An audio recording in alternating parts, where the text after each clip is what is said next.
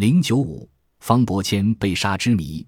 一八九四年九月十七日，北洋海军济远舰管带方伯谦驾舰随舰队主力参加了黄海海战。几天后，方伯谦在旅顺军港被军事正法。方伯谦是以何罪名被处死的呢？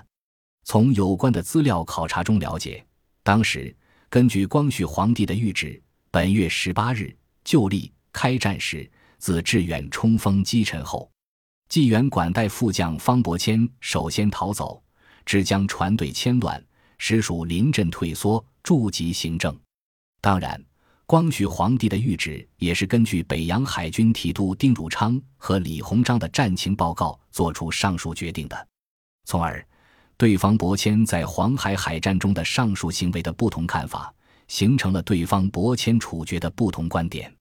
一种观点认为，一是根据丁汝昌在。查明海军接仗详细情形战报中说现逐细查明，济远管带方伯谦首先逃回，各船观望星散。日本海军军令部档案中也记载，志远沉没后，济运先逃。其他有关史料均记述有济远先逃。二是认为黄海海战历十五小时，各舰均受损伤，除济远和广甲脱逃外，各舰都坚持战斗，直至结束。在方伯谦匆匆撤出战斗时，并未向旗舰请示报告。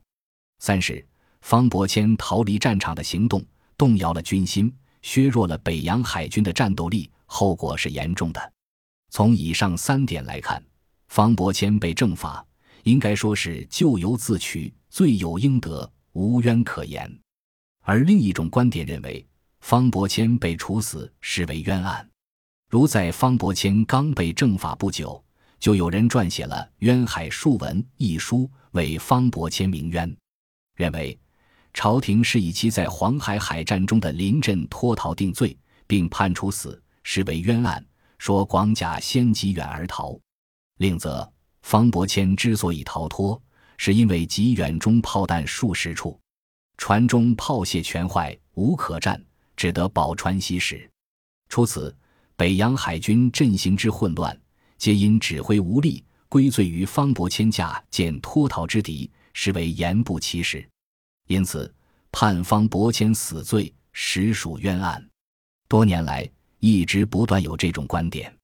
由于历史的缘故，加之方伯谦在正法时确实比较仓促，没有按照处置程序进行和给方伯谦进行个人辩解的机会，也使方伯谦被杀一案带有几分离奇。过近百年来，人们各执己见，直至今天仍有不同见解。